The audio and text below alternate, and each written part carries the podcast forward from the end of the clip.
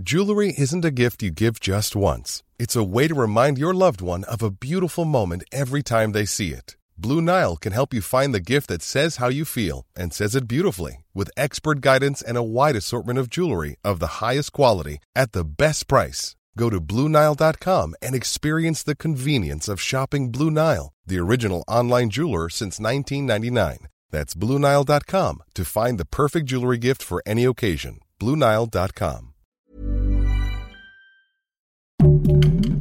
Heraldo Podcast, un lugar para tus oídos. ¿Sabes cuántos refugiados de guerra ha recibido México en los últimos cuatro años? Te lo contamos.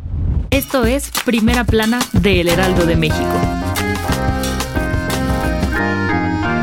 México abrió las puertas a refugiados damnificados por las guerras, y es que son momentos difíciles para el mundo, pues desde que el presidente de Rusia, Vladimir Putin, ordenó la invasión de Ucrania en febrero de 2022, el número de solicitudes de rusos y ucranianos ha aumentado exponencialmente en México. Recordemos que la política migratoria de México tiene como uno de sus objetivos abrir las puertas a todas las personas que quieran refugio por varios motivos, pero principalmente por la violencia en sus países. De acuerdo con la Secretaría de Gobernación, entre 2020 y 2021, las solicitudes de ucranianos era de tan solo 5, pero incrementó a 209. Y con los recientes ataques de Hamas a Israel, el gobierno mexicano siguió recibiendo con los brazos abiertos a ciudadanos que busquen refugio, aunque tan solo de 2019 a 2023 se registró un total de 459.788 solicitudes. Pero no pasa nada, porque donde comen dos, comen mil.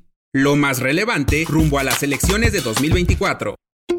Si vas muy seguido a pensar cosas al Zócalo, esto te interesa, pues el jefe de gobierno Martí Batres presentó el sitio de internet caminatuzócalo.cdmx.gov.mx, donde personas podrán dar su humilde opinión y propuestas sobre la peatonalización del Zócalo de la Ciudad de México. El mandatario capitalino destacó que la plataforma estará habilitada a partir de hoy y hasta el próximo 16 de noviembre, para que se proponga cómo debe darse esta acción de peatonalización. Y como ya conoce al pueblo, recordó que este ejercicio no es una votación, es exclusivamente sobre la plancha del Zócalo y no de todo el centro histórico. Si quieres estar bien informado sobre las elecciones del próximo año, no te pierdas la cobertura Ruta 2024 a través de todas las plataformas del Heraldo de México. Escríbenos en los comentarios qué te parece este episodio.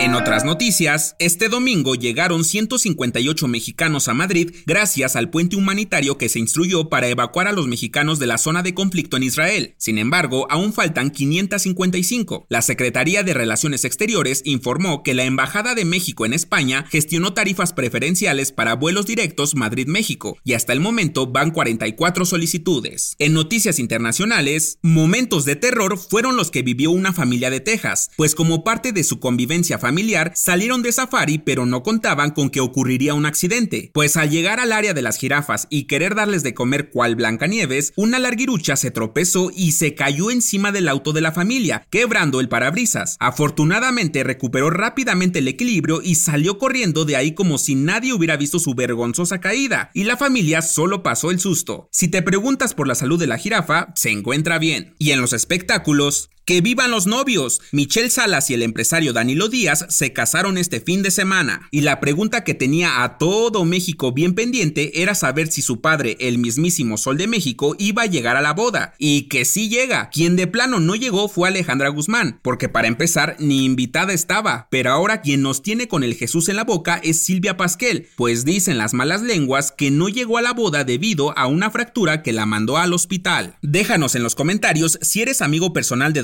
Silvia y platícanos qué pasó con ella. El dato que cambiará tu día.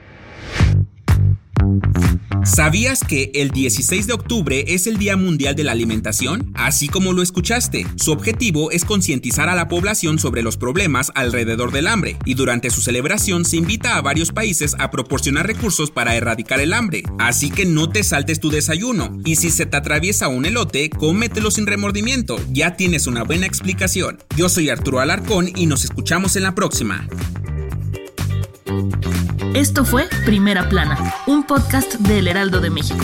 Encuentra nuestra Primera Plana en el periódico impreso, página web y ahora en podcast. Síguenos en Instagram y TikTok como El Heraldo Podcast y en Facebook, Twitter y YouTube como El Heraldo de México. Hasta mañana.